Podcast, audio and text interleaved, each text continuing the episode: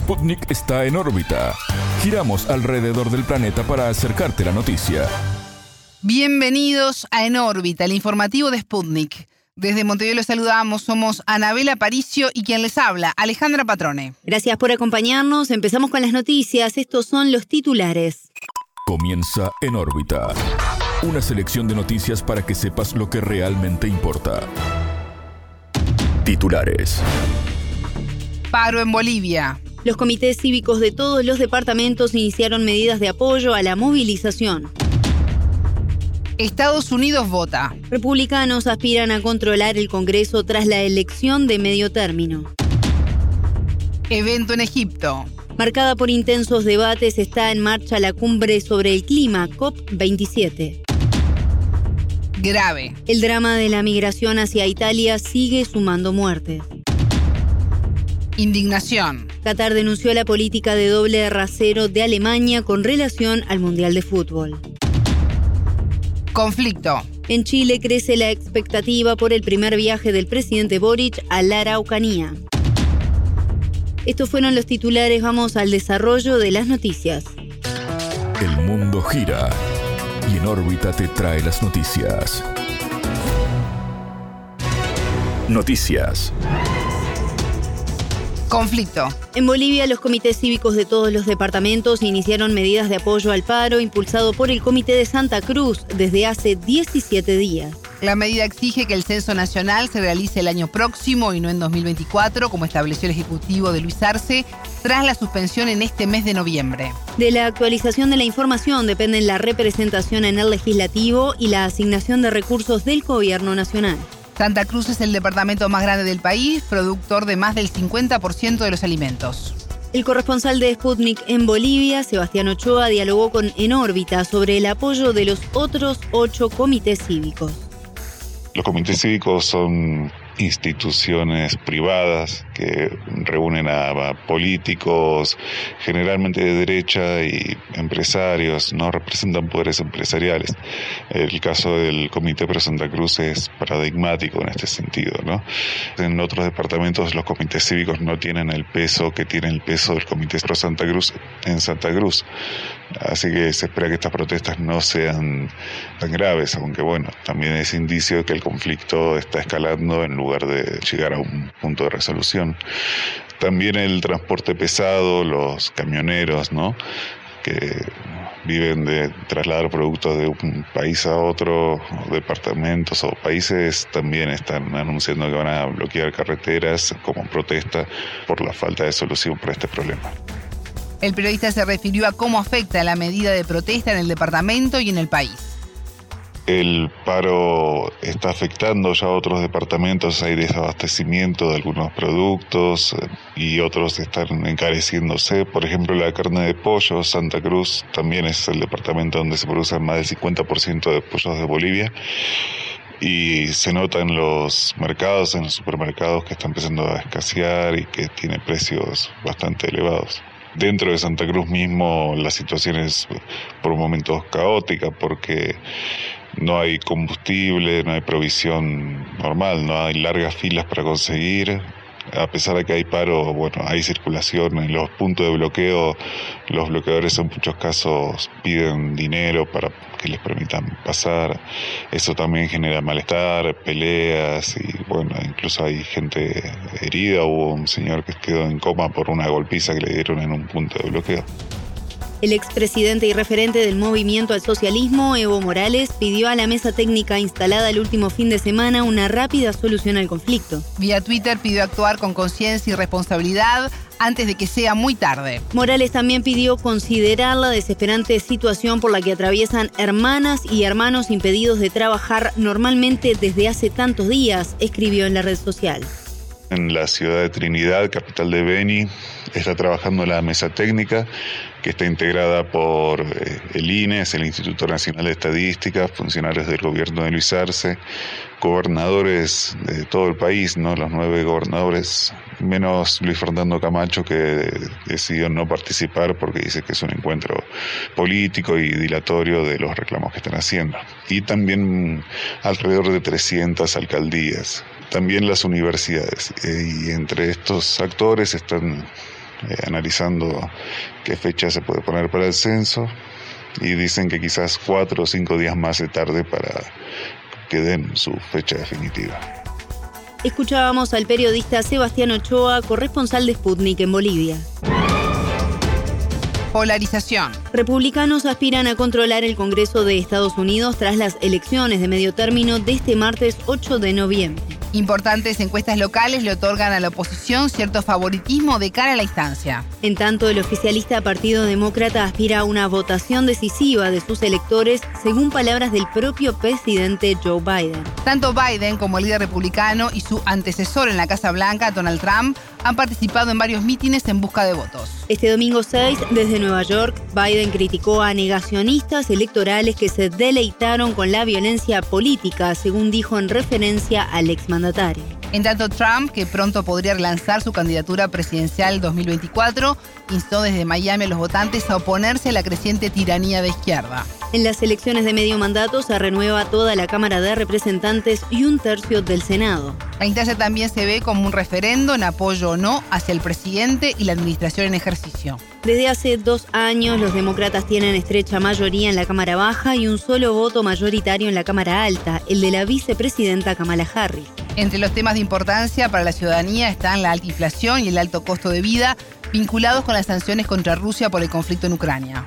De hecho, dirigentes republicanos exigen al gobierno demócrata reducir la ayuda militar a Kiev, obligando a sus aliados en la OTAN a una mayor contribución. Por otra parte, el jefe de la Cámara Baja del Parlamento ruso, Vyacheslav Volodin, rechazó las acusaciones de interferir en las elecciones del país norteamericano. Previamente, el diario The New York Times publicó que expertos estadounidenses en seguridad digital denunciaron intención desde Moscú en ingerir en los comicios. Encuentro. Comenzó en Egipto la conferencia de las Naciones Unidas sobre el cambio climático, la COP27, en el balneario Sharm el Sheikh, a 500 kilómetros de la capital, El Cairo. Hasta el 18 de noviembre, cerca de 35.000 delegados discutirán cómo frenar el aumento de la temperatura global. Asimismo, debatirán sobre la aplicación de medidas para mitigar y adaptarse a las consecuencias del calentamiento del planeta. La crisis climática agravará las amenazas sociales, económicas y ambientales se necesitan acciones urgentes, apunta la dirigencia de la cumbre en su sitio oficial. Para este año, la COP tiene como una de sus metas concretar un fondo para los países que más sufren los efectos de inundaciones, huracanes y sequías. Gustavo Ampuñani, director ejecutivo de Greenpeace México, explicó en órbita la importancia de recursos para llevar a cabo los compromisos del Acuerdo de París. En esa conferencia del año 2015, se estableció la meta de un máximo de 1.5 grados centígrados de calentamiento global para este siglo. Sin embargo, los países ricos no cumplieron su compromiso de hace más de una década de entregar 100 mil millones de dólares anuales para mitigar el cambio climático. Es el Fondo de Financiamiento para Pérdidas y Daños. O sea, los países ricos deben reconocer que en el pasado y en el presente, por decisiones en materia económica, se ha dañado a muchos países que están digamos, eh, en una situación de más desventaja. Entonces, en la manera que esto se reconozca, y esto empezó en la COP del año pasado, o sea, se empezó a hablar de este tema. Lo que ahora necesitamos es avanzar hacia conformar, delinear cómo tiene que ser ese fondo de financiamiento para resarcir a estos países que han tenido pérdidas y que han quedado dañados por impactos derivados del cambio climático. Para Ampuñani, los desafíos planteados por esta gran amenaza pueden lograrse siempre y cuando exista la voluntad de los países más desarrollados. El gran desafío ahora es sensibilizar a los que realmente tienen que tomar las acciones más drásticas para reducir emisiones, que son los países ricos. Y creemos que esto es posible alcanzarlo, porque dentro de estos países ricos también hay sociedad civil movilizada, haciéndose eco de estas voces de estos países que son los más desprotegidos. El otro objetivo es enfrentar los actuales daños planteados por el cambio climático para cada país. En América Latina, la mayor preocupación es la Amazonía y la continuación del uso de combustibles fósiles.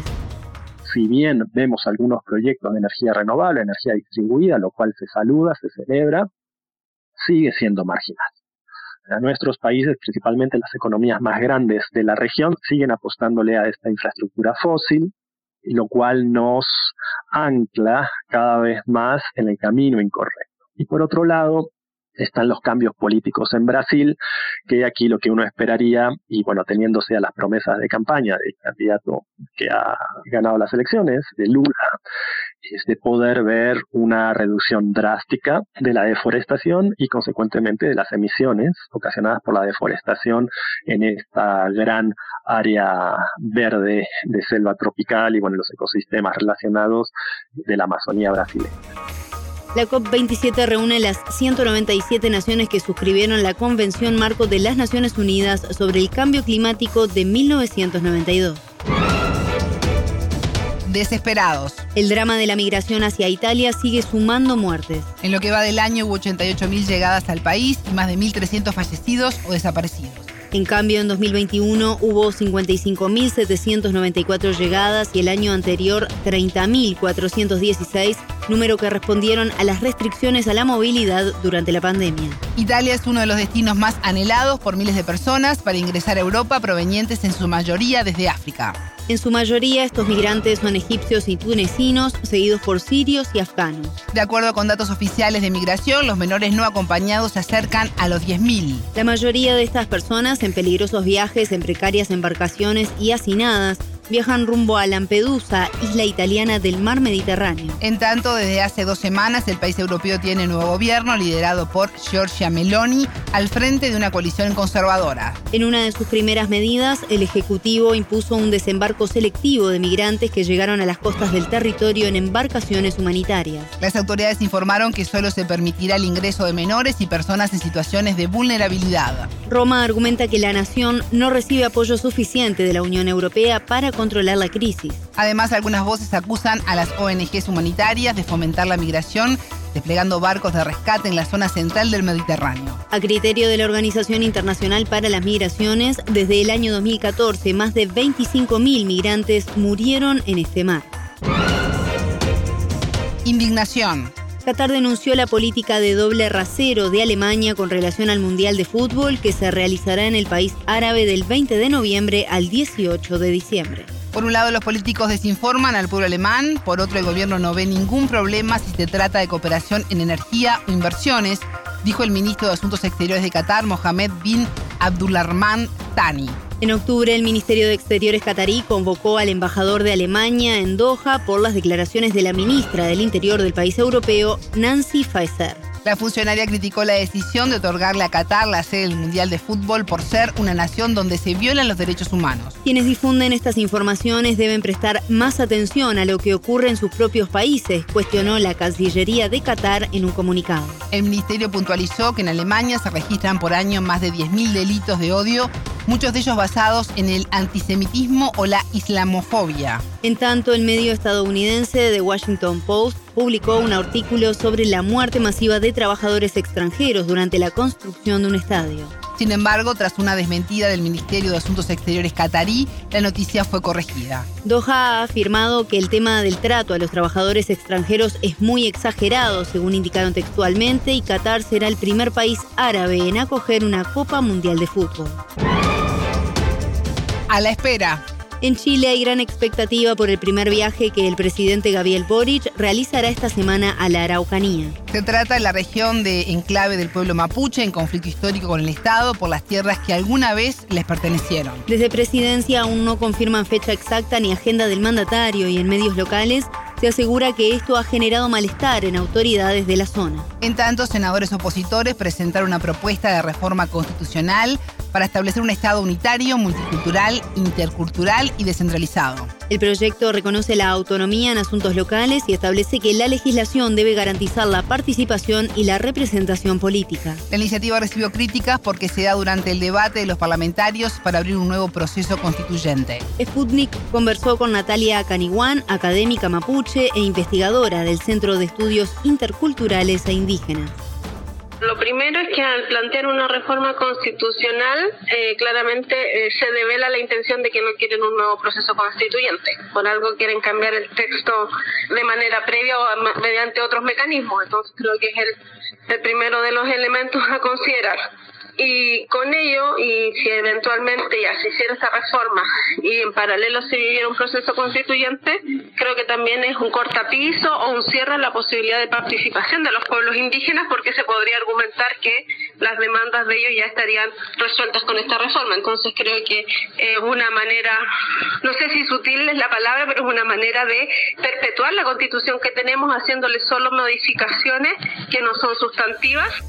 Según la investigadora, de aprobarse el proyecto, coartaría la posibilidad de participación de los pueblos indígenas más que un retroceso, esta reforma es solo querer hacer lo que la clase política siempre ha querido. Bachelet ya hizo en su propuesta de reforma constitucional, también habló de multiculturalidad, vimos que ahora el proceso constituyente apeló a otra idea que era la de la plurinacionalidad, sin embargo la clase política no quiere escuchar. Entonces, más que ellos lo vean como avance o retroceso, quieran fijarlo, es que ellos no quieren cambiar su agenda y la verdad es que eso complica bastante un nuevo eventual contexto de nueva constitución también.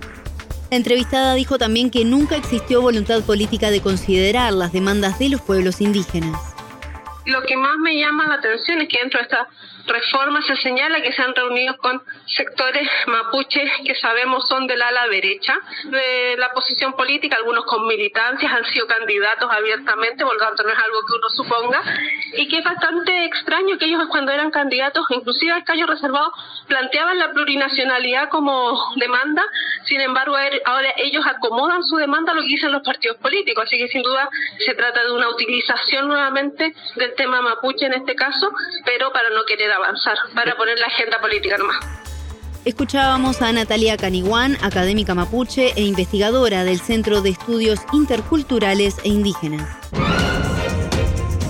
Hasta aquí en órbita. Pueden escucharnos a las 18 horas de México, 21 de Montevideo o a las 0 GMT por sputniknews.lat. En órbita.